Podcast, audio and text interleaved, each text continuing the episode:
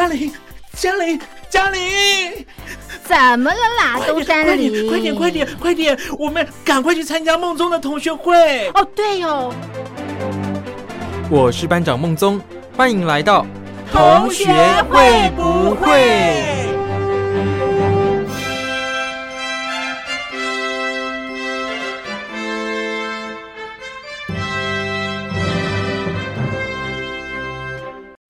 各位小伙伴，我是苏燕。这个礼拜呀，就是中秋节了，相信已经有很多人迫不及待的在讨论中秋节当天要怎么过，或者是说这个连续假期应该要怎么过。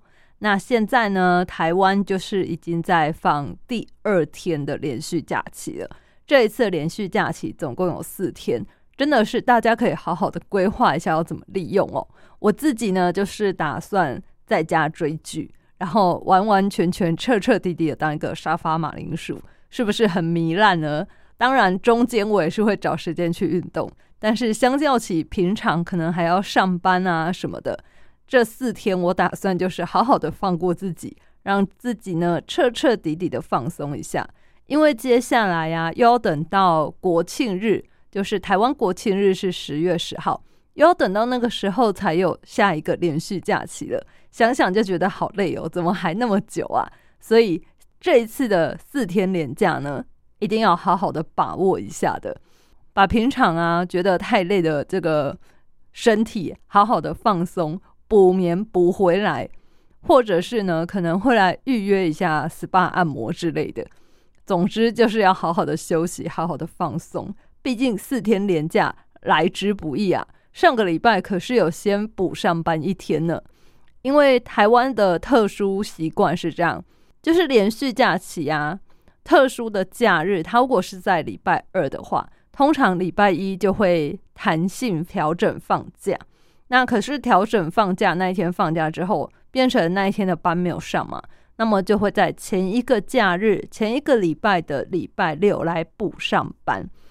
虽然有些人会觉得很心烦啦，就是前一个礼拜就变成只能够休假一天，要上六天班，觉得很累。但是想想，嗯，先苦后甘，不是很棒吗？就是后面你就可以放四天连假了。对于有一些可能他要去规划旅行啊，或者是老家比较远的人，他回老家，其实这样子连续好几天的放假都是比较可以弹性利用的嘛。不然，如果没有弹性放假，变成说只能放两天，就是正常六日周末休假两天，然后去上班一天，接着又放假一天，这样子反而是比较不容易规划你的行程的啦。所以我觉得这个弹性放假政策其实是蛮棒的，我自己也很喜欢这样。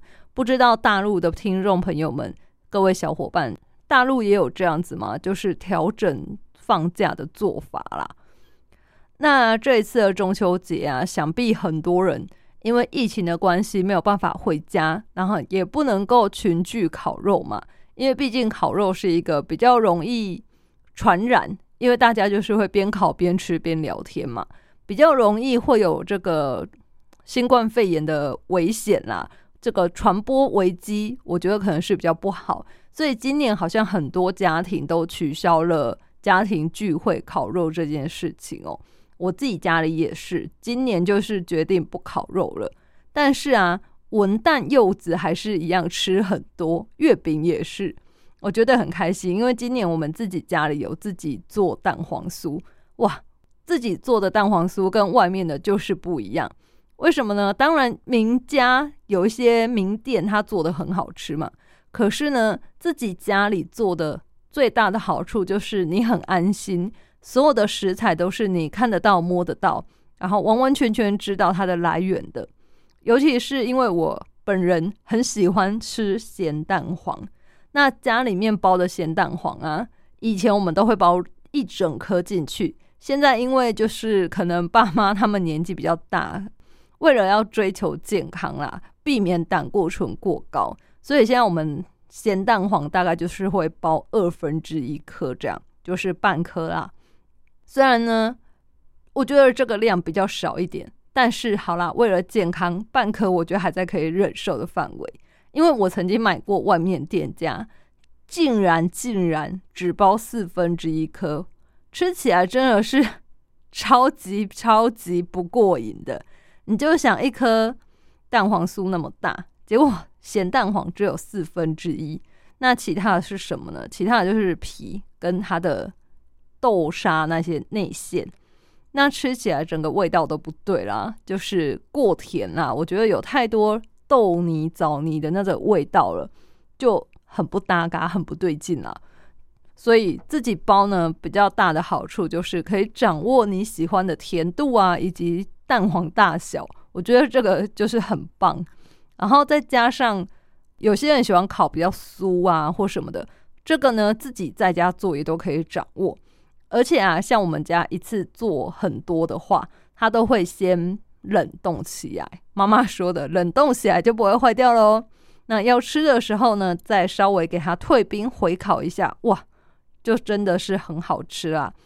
也因此啊，每年我们都会稍微再多做一些，因为我自己很喜欢吃，就会请妈妈多做一些，然后先帮我冰起来，想到要回味的时候再拿出来烤一下，嗯，又是满满的回忆，满满的喜悦了。这样，另外就是中秋节的时候，大家就会吃文旦啊、柚子啊，可是呢，今年的文旦和柚子有一些些贵吗？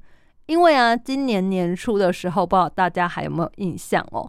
年初的时候呢，其实是一直没有雨嘛，是比较干的程度啦。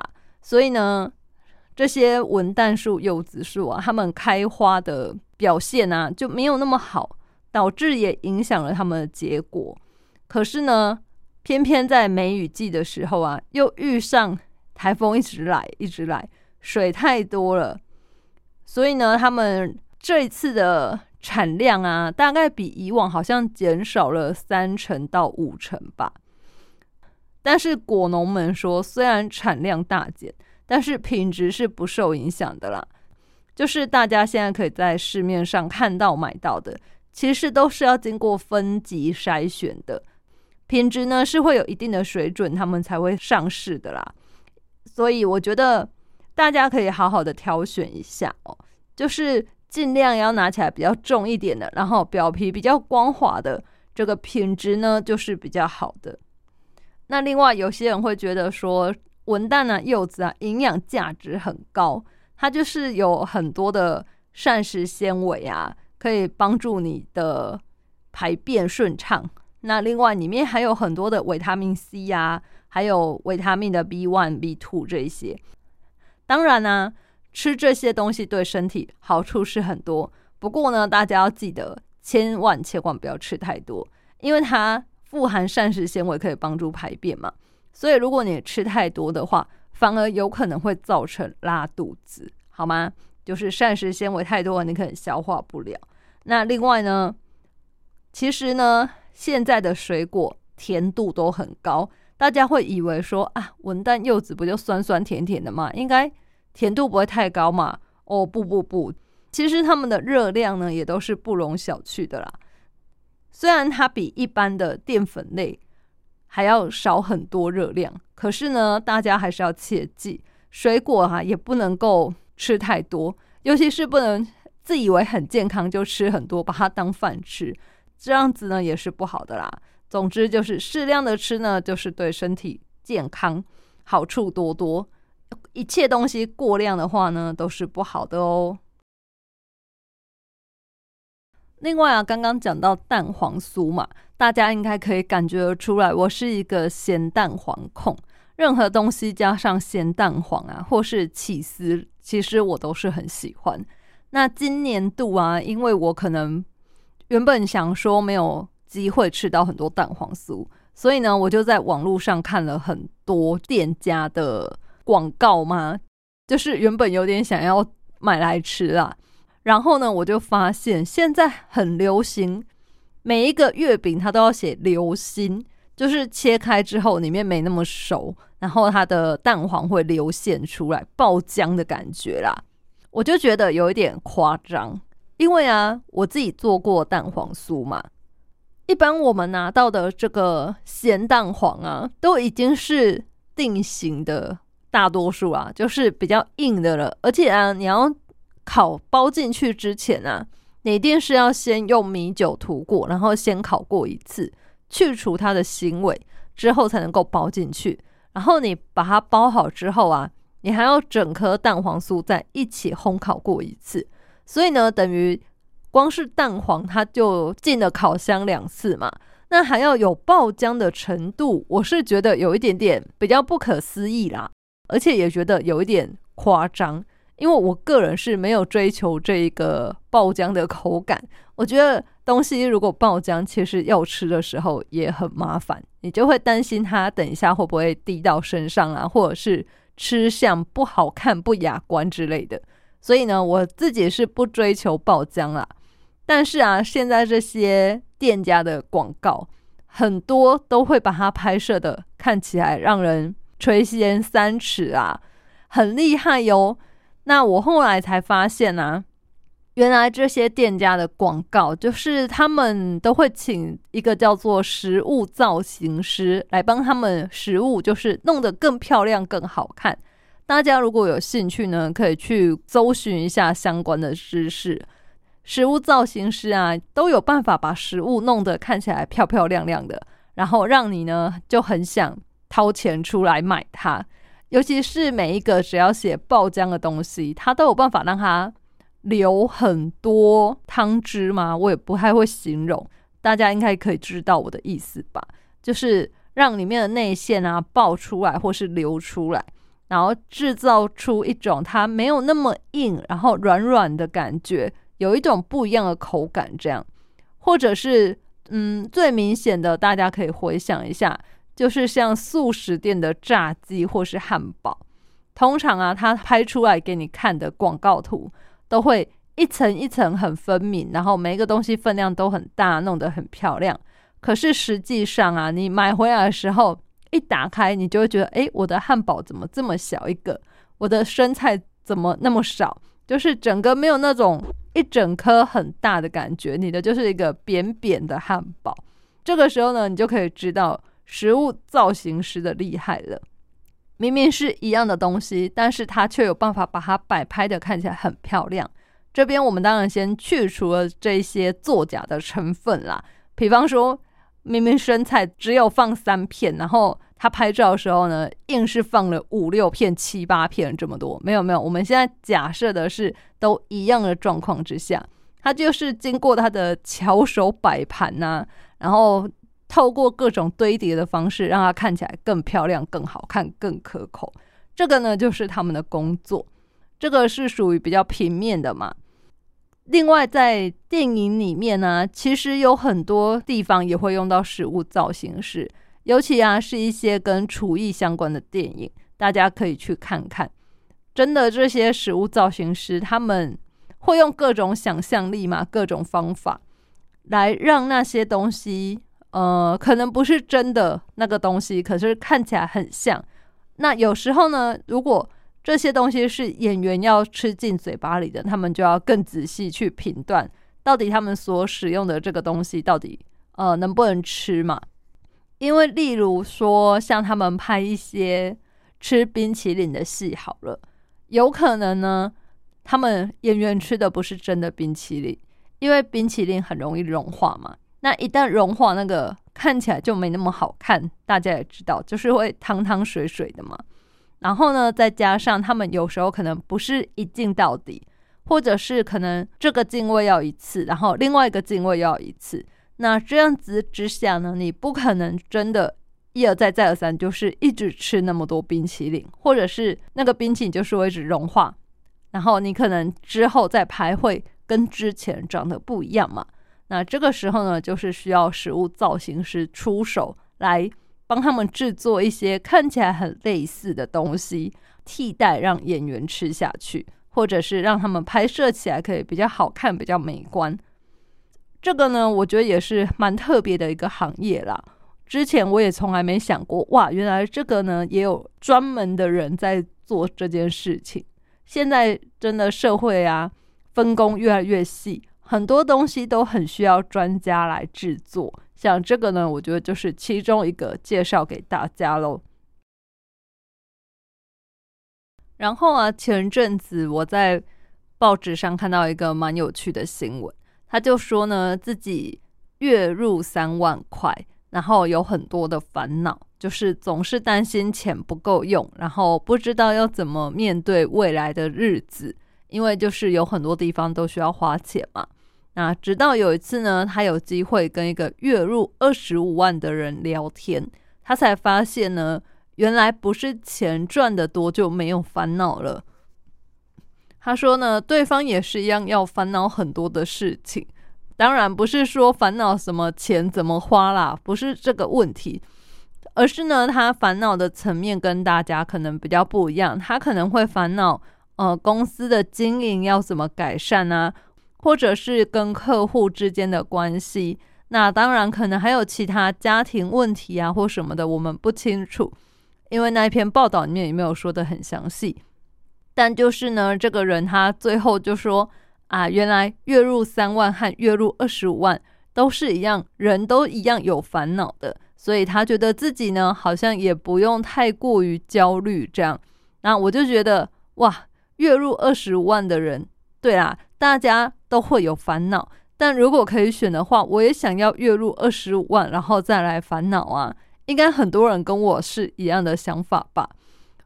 因为毕竟你月入只有三万块的话，嗯，是真的有点不够用啦。因为像如果你是在双北工作嘛，你三万块，然后租房子可能就要个七八千块，甚至一万块，这样子呢，薪水就去掉三分之一嘞。那如果啊，你还需要给家里孝亲费，可能五千块好了，这样子呢，你只剩下一万五千块了。那一万五千块要提供你平常的吃喝拉撒，甚至啊是你的娱乐费啊、电话费这些呢，你都必须要从一万五里面来用，或者是说你把这些钱扣除掉生活必须的花费之后，其实想想就真的所剩无几耶。那你要怎么投资理财，或者是说投资自己去学新的技术呢？其实好像不是那么容易呀。所以呢，我觉得如果是你的薪水太少的话，真的会有一点局限。你对于你未来的工作，或是你未来的人生，其实没有很大的期待，因为你每天光是在想钱要怎么用，你要怎么省钱，那。怎么样来把这些钱呢发挥它最大作用，就已经占据你很多的时间了。你怎么可能还有心思来找说我要怎么开发自己的潜能，或者是我要再学习一个新的技术，好让我之后转职啊之类的？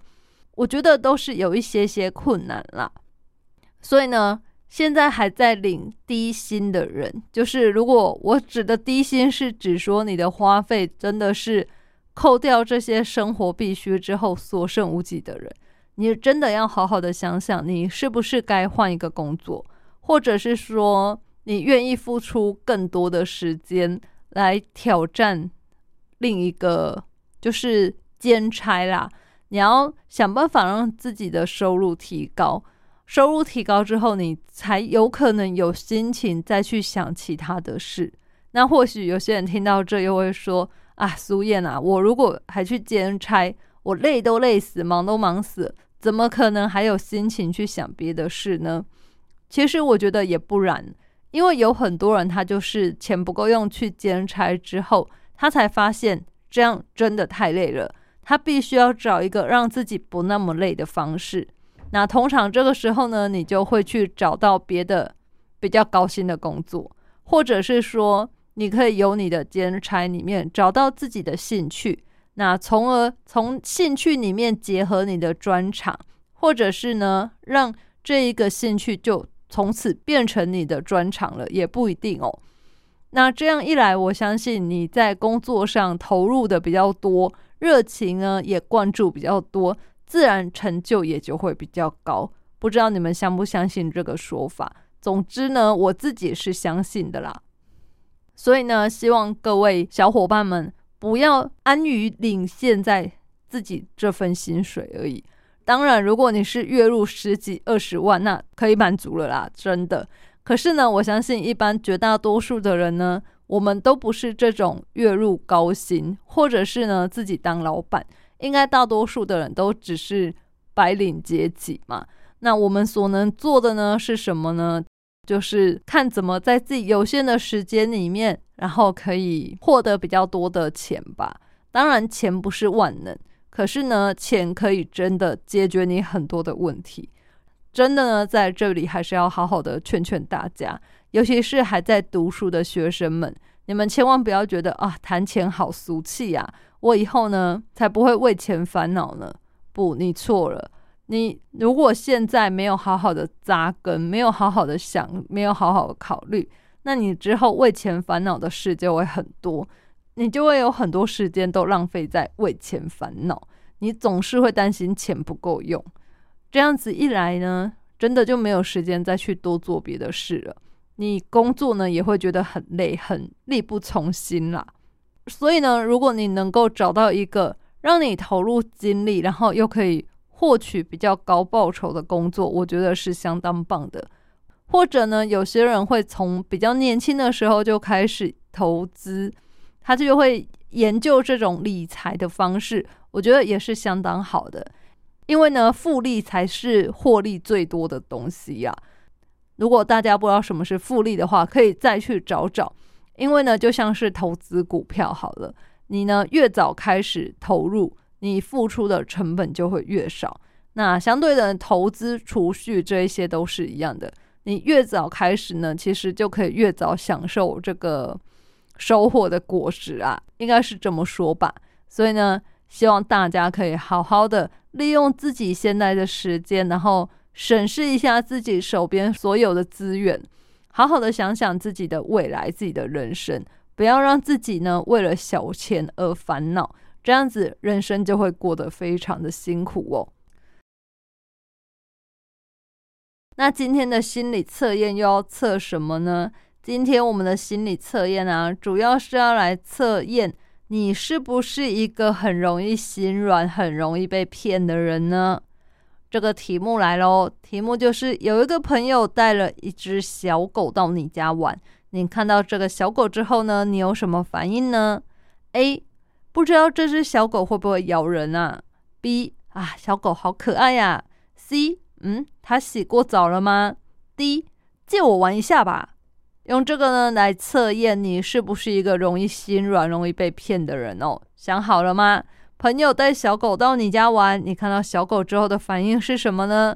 如果呢你是选择 A，它会不会咬我呢？哇，那你呢很容易被楚楚可怜的人骗哦。你有一个缺点就是耳根子很软，你看到别人有状况，你就会马上想说：好吧，好吧，我赶快来帮你吧。所以呢，要骗你的人，只要装扮的很可怜，尽量啊把自己的身世说的很惨很惨，你很有可能就会把钱拿出来，然后义务的帮对方两肋插刀了。接着呢，选择 B，小狗好可爱呀，你会选择这个呢，就很容易被称兄道弟的人骗哦，因为啊，你非常的讲义气，别人只要跟你说义气，你就会付出或者是为他出头，所以。常常会因为这样就被骗喽。例如啊，你身边的朋友现在帮了你一次的忙，以后这个人他只要有一点点的困难，你可能就会不好意思，然后呢就用同样的方式去帮助他。这个呢就是你要小心的，你很有可能会被朋友这种讲义气而被骗哦。再来选择 C，小狗洗过澡了没呀？你呀比较容易被貌似忠良的人骗哦。这种人呢，就是假好心。例如说，你问他：“我今天穿的衣服好看吗？”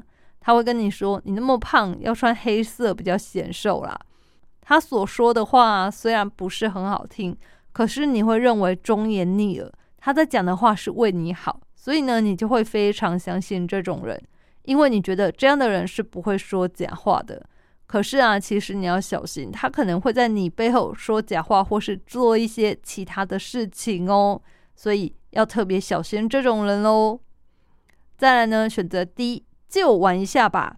会选择这一个选项的人呢，很容易被阿谀谄媚的人所骗哦，因为经常讲话讨你欢心的人，其实说出来的话都不一定是真实的啦。可是啊，因为你很喜欢听这样的话，所以很容易被这样子的人欺骗。最惨的是什么呢？最惨的是你可能被骗了，都还在替对方讲话呢。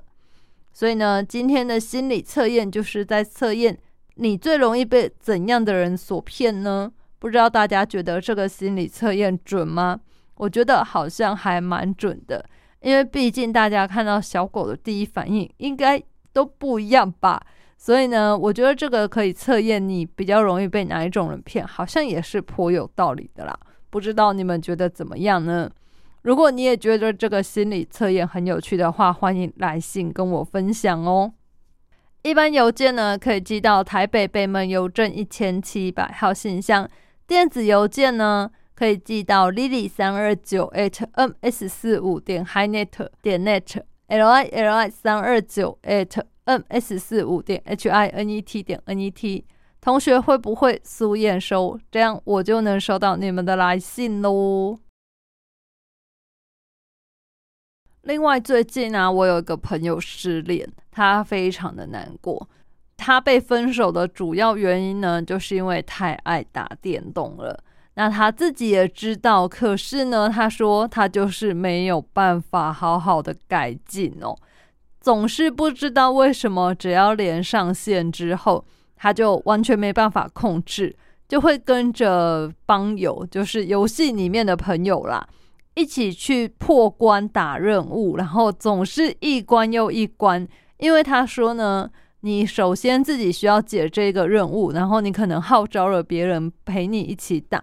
那等到别人需要过任务的时候呢，你总不好意思说啊，抱歉，我要下线了，不可能嘛，你还是会陪着他去打。所以呢，他说有可能一整天就是几乎都在打电动，那只有可能吃饭的时候会稍微的停下来。不过有时候呢，他也为了要打电动，甚至呢不出去外面吃饭，因为出去外面花的时间比较多嘛。他们可能呢就会叫外送在家里吃，那也导致女朋友就是非常的生气，觉得说你好不容易放假了。可是呢，你的时间都花在打电动，都没有陪我。那你干脆呢，跟游戏里面的人交往好了啦，干嘛还要跟我在一起呢？那我朋友虽然之前有试过要改善，可是呢，终究还是没有办法。可能是我觉得女生可能已经不满很久了，这次的事件只是爆发了出来而已。可能平常还有其他的小事是我们所不知道的啦。但主因呢，还是因为打电动打太久了。那我相信啊，应该有很多人都有类似的经验吧。就是呢，对方太沉迷于某件事情，而导致忽略了你。如果是我呢，我自己也是会很生气哟，因为我也会觉得，明明我就在你身边，可是为什么你的注意力不是在我身上呢？有些人可能会觉得说，可是我们是在同一个空间里面啊。我们可以呢，互相做自己喜欢的事，然后在对方身边陪伴彼此就好了。但是不可否认的，大多数的人还是希望呢，我们在同一个空间里面，我们是要有交流的，而不是各自做各自的事情哦。因为这样子就有点像，比方说你去图书馆或是去 K 书中心一样，大家就是安安静静的在那边做自己的事，读自己的书，然后不要打扰到对方。这样子呢，是不是就失去了交往的意义呢？或者是我也很常看到，现在有一些人出去外面吃饭啊，他们就是很少会彼此交谈。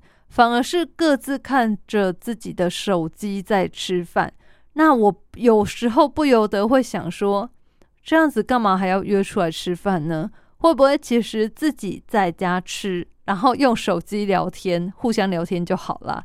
干嘛还要特地约出来？所以呢，我也会警惕我自己，如果我是跟朋友出去外面吃饭的话，尽量就是不要看手机，因为我相信没有什么事情是那么急。你必须要在这两个小时里面一定得要回复的这种事情，真的少之又少，往往都是一些垃圾讯息或是朋友的垃圾话，没有那么急着回吧。就是跟朋友见面在一起的时候，我觉得就是把握当下的时光，因为现在有一个新的词叫科技冷漠，就是在形容这种状况哦。我自己是相当的不喜欢啦，所以如果我的朋友们跟我出来的时候一直划手机，其实我也是会制止他，我就会觉得你好不容易出来了，为什么还要一直看手机呢？那如果这样的话，干脆不要出来好了，你就在家，我们两个就用赖聊天就好啦，何必还要约出来呢？是不是？所以希望呢，在这边提醒各位小伙伴。珍惜眼前的人啊，不要跟我朋友一样，总是觉得之后再弥补，之后再找时间，有可能对方不会给你这个机会呀，是不是呢？珍惜眼前的人才是最为重要的。另外呢，最近也有听众朋友来信告诉我们，就是现在因为大陆有一些相关的规定出来。导致他们打游戏的时间变少很多了。我相信这个应该是很多人很苦恼的一件事吧。尤其是呃，现在主要是只能在五六日的晚上玩一个小时嘛，啊，让你平常的时候呢好好读书、好好休息。可是呢，也有很多人抱怨，就是他在开放的这一个小时，因为突然上线的人太多了。所以导致网络就爆掉、塞车，根本无法上线玩游戏呀！哎，很多学生应该都很郁闷吧？就是好不容易呢有时间了，它开放了，我要上去玩游戏，可是呢却塞爆啦，根本上不去啊！伺服器都被挤爆啦，这样子该怎么办呢？嗯，这个苏燕也只能给你一个建议。就是多多反映吧，游戏公司会改善的。那也希望之后就是中共当局可以做出一些调整啦。因为我相信你把时间都缩在同一个小时里面的话，那自然上线的人就是这么多嘛。为什么不能给一个时段大家分批上去呢？我觉得分批上可能网络就不会那么挤了吧。那另外呢，再加上。只有限制在五六日才能玩，是不是也太严格了一些呀？我觉得平日应该也可以开放吧，只要限制每天玩的时间就好啦。因为呢，我相信人的本性就是这样，本来摆在那边你没有限制的时候，会沉迷的人可能没那么多。但你现在一旦限制了之后呢，人就很容易想要挑战，就是。很想要挑战一切不可能，或者是有些人就是特别的反骨，他就是非得要跟你作对，要做不一样的事情。有些人就是你越反对越禁止的，他就越想去尝试。我觉得这样反而是一种反效果啦。希望呢，大陆当局可以好好的审思一下这个政策啦，因为呢，太多学生他们都很需要用游戏来疏解压力。或者是在里面，他们可以得到一些放松，甚至有些人说他在里面可以交到朋友。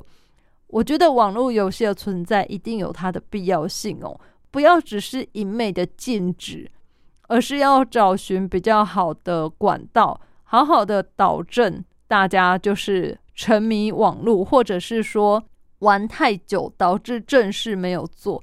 这些应该都是可以透过慢慢导正、慢慢调整来做出来的改善，而不是一昧的就禁止封锁。这样子呢，我相信应该是只会得到反效果啦。你现在禁止了这个线上游戏嘛？